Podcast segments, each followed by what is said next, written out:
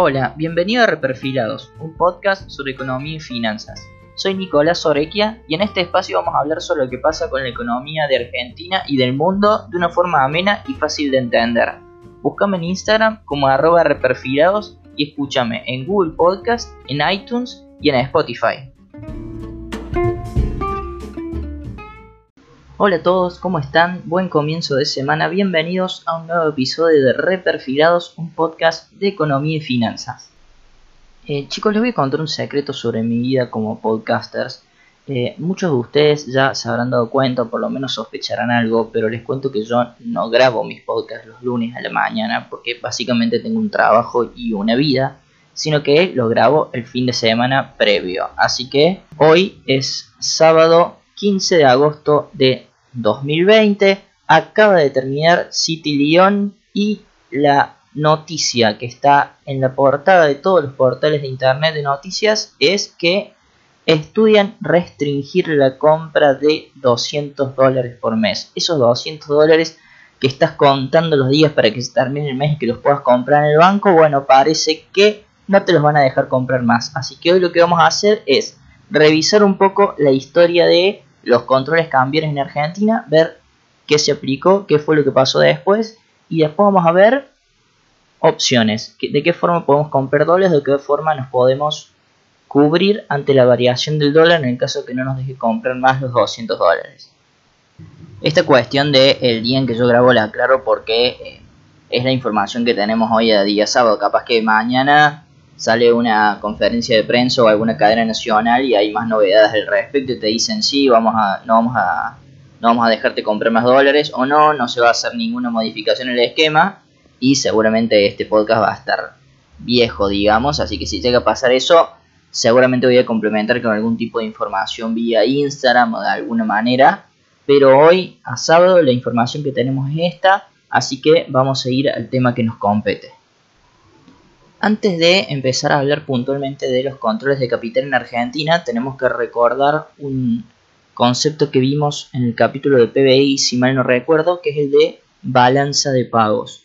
¿Qué es la balanza de pagos? Básicamente es una especie de contabilidad nacional que tienen los países que tiene adentro varias cuentas. Tiene, por ejemplo, la cuenta corriente que tiene adentro la balanza comercial, que es la diferencia entre exportaciones e importaciones tiene la cuenta capital, tiene una cuenta financiera, no viene el caso explicarlos.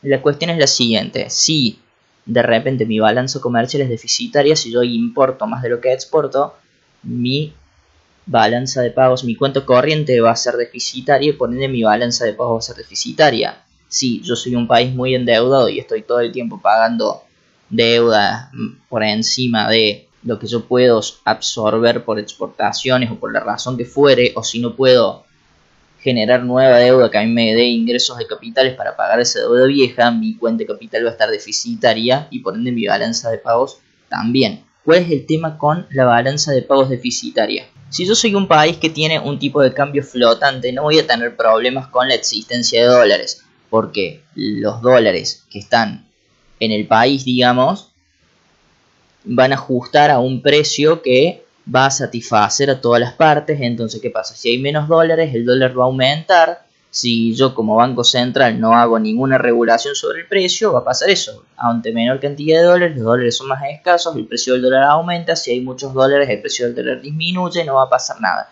El tema es si yo tengo una política de tipo de cambio fijo, si a mí como Estado me interesa que el tipo de cambio se mantenga estable, yo esos déficits de cuenta corriente que generan que haga ya menos dólares y que los dólares sean más valiosos, los voy a cubrir con reservas del Banco Central. Y ahí es cuando las reservas de mi Banco Central van a empezar a caer. Porque si yo tengo que salir a vender dólares en el mercado cambiario para mantener un precio del dólar, va a llegar un momento que no voy a tener más reservas y se va a generar una crisis cambiaria.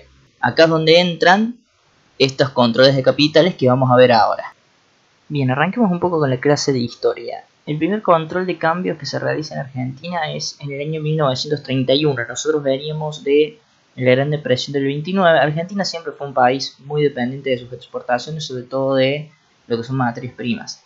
Entonces, ¿qué pasó? Vino la Gran Depresión y los países desarrollados que nos compraban materias primas y, cereales y alimentos en definitiva nosotros, dejaron de comprar porque estaban en el horno, digamos. Entonces, ese ingreso de dólares que tenía en Argentina dejó de venir y empezó a haber escasez de dólares. Entonces, en ese momento, en el 31, el gobierno de facto de Uriburu en su momento empezó a tomar políticas de control de, de cambios en las cuales, por ejemplo, decía que las transacciones en dólares tenían que hacerse en bancos especialmente autorizados, los exportadores estaban obligados a entregar todas sus divisas, se racionaba el pago de las importaciones, se fija un tipo de cambio. Después en el 33 empiezan a establecer permisos de importación, tendrías que pedir permiso si querés importar un, una materia prima o algo, tenías que pedir un permiso previo y desdoblaron el tipo de cambio. Había un tipo de cambio más alto que era de libre flotación y en el más bajo era fijo. Y en este último fijo se liquidaban una parte de las exportaciones tradicionales. Estas políticas durante unos años funcionaron, empezaron a venir dólares, mantuvieron más o menos a raya el tema del dólar, hasta que en el 38 empezó a estar todo mal de nuevo y ahí pusieron más controles de cambio, se restringieron los permisos para las, importaciones que habíamos hablado. Recién que decíamos que había dos tipos de cambio y que algunas importaciones se liquidaban el tipo de cambio fijo, bueno, pasaron a ser todas y se establecieron tres tipos de cambio, uno vendedor oficial, uno comprador oficial y uno libre para transacciones financieras. Después en los primeros años de la década del 40 se liberalizan algunas cuestiones, pero bueno, en el 46 vino el amigo Juan Domingo y empezaron a regular de nuevo volvieron a hacer el control sobre las importaciones, tenías que hacer un permiso de importación y eso lo estudiaban y veían si te lo probaban. Suspendieron, en el 47 suspendieron el otorgamiento de permisos para algunas importaciones, por lo cual si vos tenías que importar alguna materia prima y no te daba el permiso del Estado Nacional, tenías que A. conseguir un argentino que te lo venda el triple del precio, B. conseguir uno que te lo meta de contrabando o C. cerrar. Básicamente y después en el 49 empezaron a poner tipos de cambio especial, especiales para estimular la exportación de algunos productos industriales. Bueno, en el 55 llegaron Aramburu y compañía, derrocaron a Perón y volvieron a liberalizar todo, unificaron todos los tipos de cambio en un solo tipo de cambio, eh, decretaron la libre movilidad para todos los fondos de transferencias financieras, y en el 58 con Frondizi se derogan los cupos y permisos de importación y de liquidación obligatoria de divisas de exportación. Pero después en la década del 60 se vuelven a regular las importaciones, se vuelve a obligar a los exportadores a liquidar divisas y se prohibió que los bancos aceptaran depósitos de moneda extranjera de residentes. O sea, vos eras residente argentino, tenías dólares en blanco, ¿eh? legales, no los podías depositar, los tenías que convertir en pesos. Después en 1967 presentaron un plan de estabilización después de una devaluación del 40%, que es nada, es más o menos lo que tenemos hoy, donde se volvió a liberalizar todo para en el 70 volver a intervenir control de capitales pidiendo autorización del Banco Central para invertir y colocar fondos en el exterior y después en el 71 con la ANUCE se vuelve a desdoblar el mercado de cambios eh, para poner un dólar oficial comercial y un dólar financiero, se pusieron impuestos adicionales a las importaciones. Bueno, en definitiva, instalaron de vuelta un sistema de control de capitales que terminó explotando durante el gobierno de Isabelita con el Rodríguez y después vino la dictadura militar que liberalizó todo un poco hasta el 82 donde eh, bueno, Argentina le declara la guerra al Reino Unido y la comunidad financiera internacional deja de financiar al argentino porque resulta que a los europeos no les gusta invertir en países que están en guerras con ellos, no se me ocurre por qué, entonces vuelven las restricciones cambiarias y vuelve a haber un tipo de cambio paralelo. Y después con la vuelta de la democracia llegaron el plan austral, la convertibilidad, que eran planes que lo que tenían era un ancla nominal de precios que era el dólar. Lo que ellos querían hacer es mantener un tipo de cambio fijo que estabilizara el resto de los precios de la economía. ¿Qué es lo que piensan los economistas de, atrás de, la convertibilidad y del, plan austral que dicen? El dólar es un precio más de la economía y todos los precios están relacionados por precios relativos. Entonces, si yo inmovilizo uno, inmovilizo todos los otros precios de la economía. Y funcionó por un tiempo hasta que después vino el 2001. Y después del 2001 vino el kirchnerismo y durante el kirchnerismo lo que pasó fue que si bien se arreglaron algunos bonos en default que venían del 2001, la Argentina no tenía mucho acceso a mercados internacionales, por ende no tenía ingresos de capital. ¿Se acuerdan que dijimos al principio de este episodio? Balanza de pagos, ingreso a egreso de capital. Si yo no tengo un, un, un ingreso de dólares genuinos que a mí me permitan equilibrar la balanza de pagos, tengo que responder con, con reservas del Banco Central y el Banco Central no tiene reservas infinitas. Entonces, bueno, lo que hicieron fue un cepo al dólar para que no pudiera comprar cualquiera y ahí se vuelve a generar un tipo de cambio paralelo.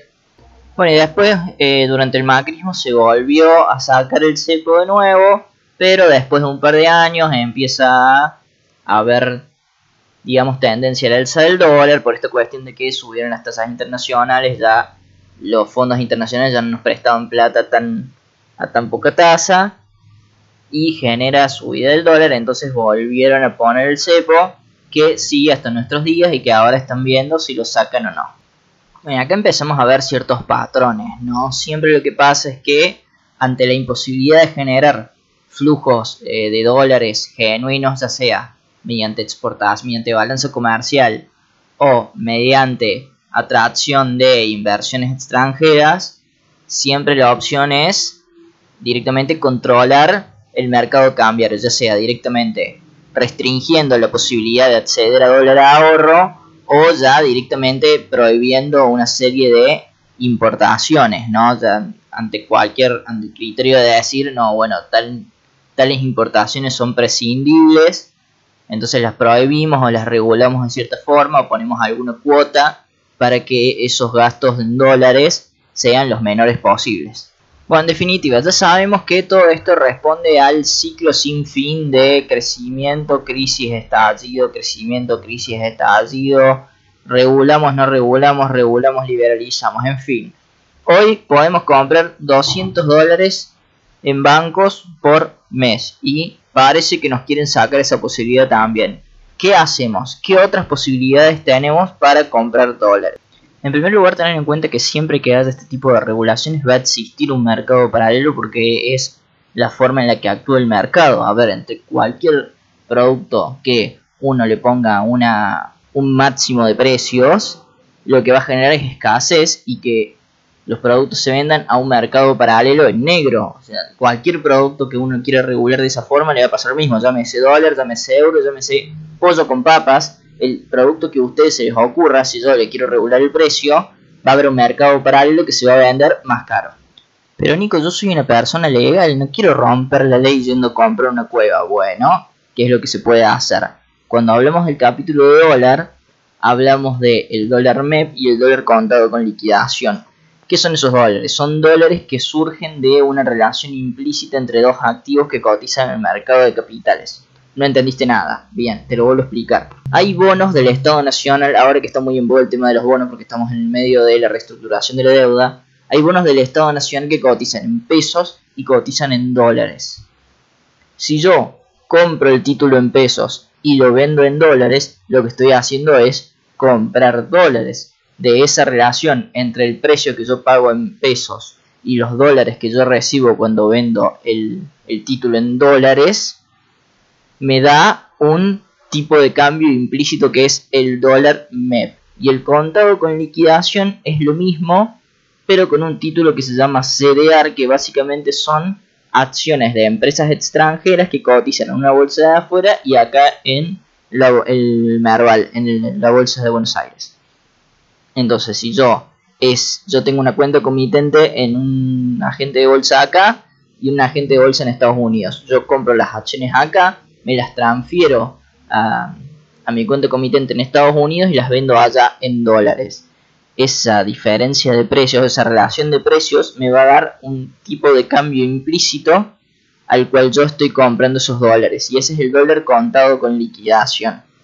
Pero atención, porque el mismo CDR al ser una réplica de una acción que cotiza en la bolsa de Nueva York, por ejemplo, me va a cubrir ante variaciones del dólar contado con liquidación. Entonces, si yo tengo CDRs, me cubro de la variación del dólar sin necesidad de necesariamente comprar dólares. Recordemos que también han regulado esta cuestión de que si uno compra en el banco no puede comprar dólar en la bolsa, entonces nos limitan por ese lado. Entonces, de repente, yo tengo una acción de una empresa, no sé, Apple, por ejemplo, como, la, como el CDR de Apple en Argentina replica la cotización en Nueva York, yo consigo que me cubra ante variaciones del dólar contado con liquidación, porque de hecho el dólar contado con liquidación surge de esa relación entre el precio de acá y el precio de Nueva York.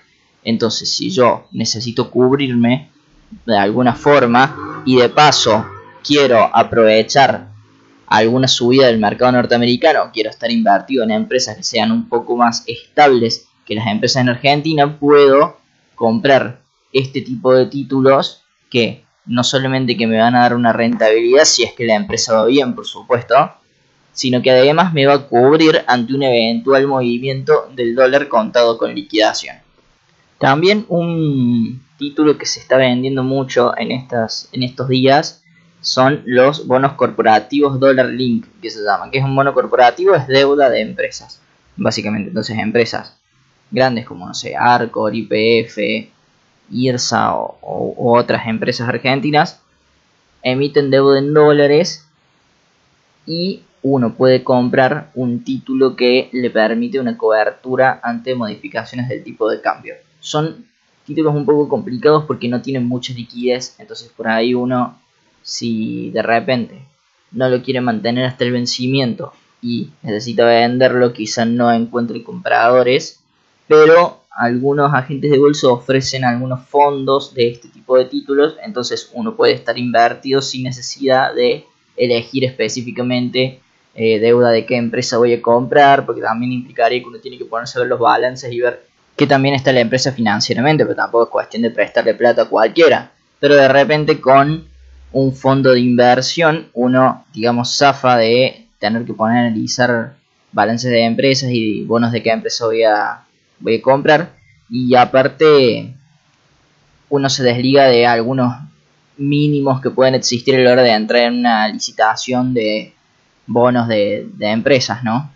En definitiva, para ir concluyendo un poco, parece que nos quieren sacar los 200 dólares mensuales. ¿Qué opciones tenemos? Bueno, las que dijimos el dólar MEP, el dólar contado con liquidación y qué otras opciones tengo para cubrirme de la variación del dólar sin necesidad de estar comprando dólares. Bueno, los que dijimos también, bonos corporativos y CDRs de empresas extranjeras.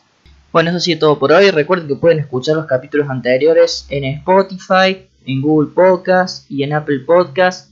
Muchísimas gracias a todos por el aguante y nos vemos el lunes que viene. Buen feriado para todos.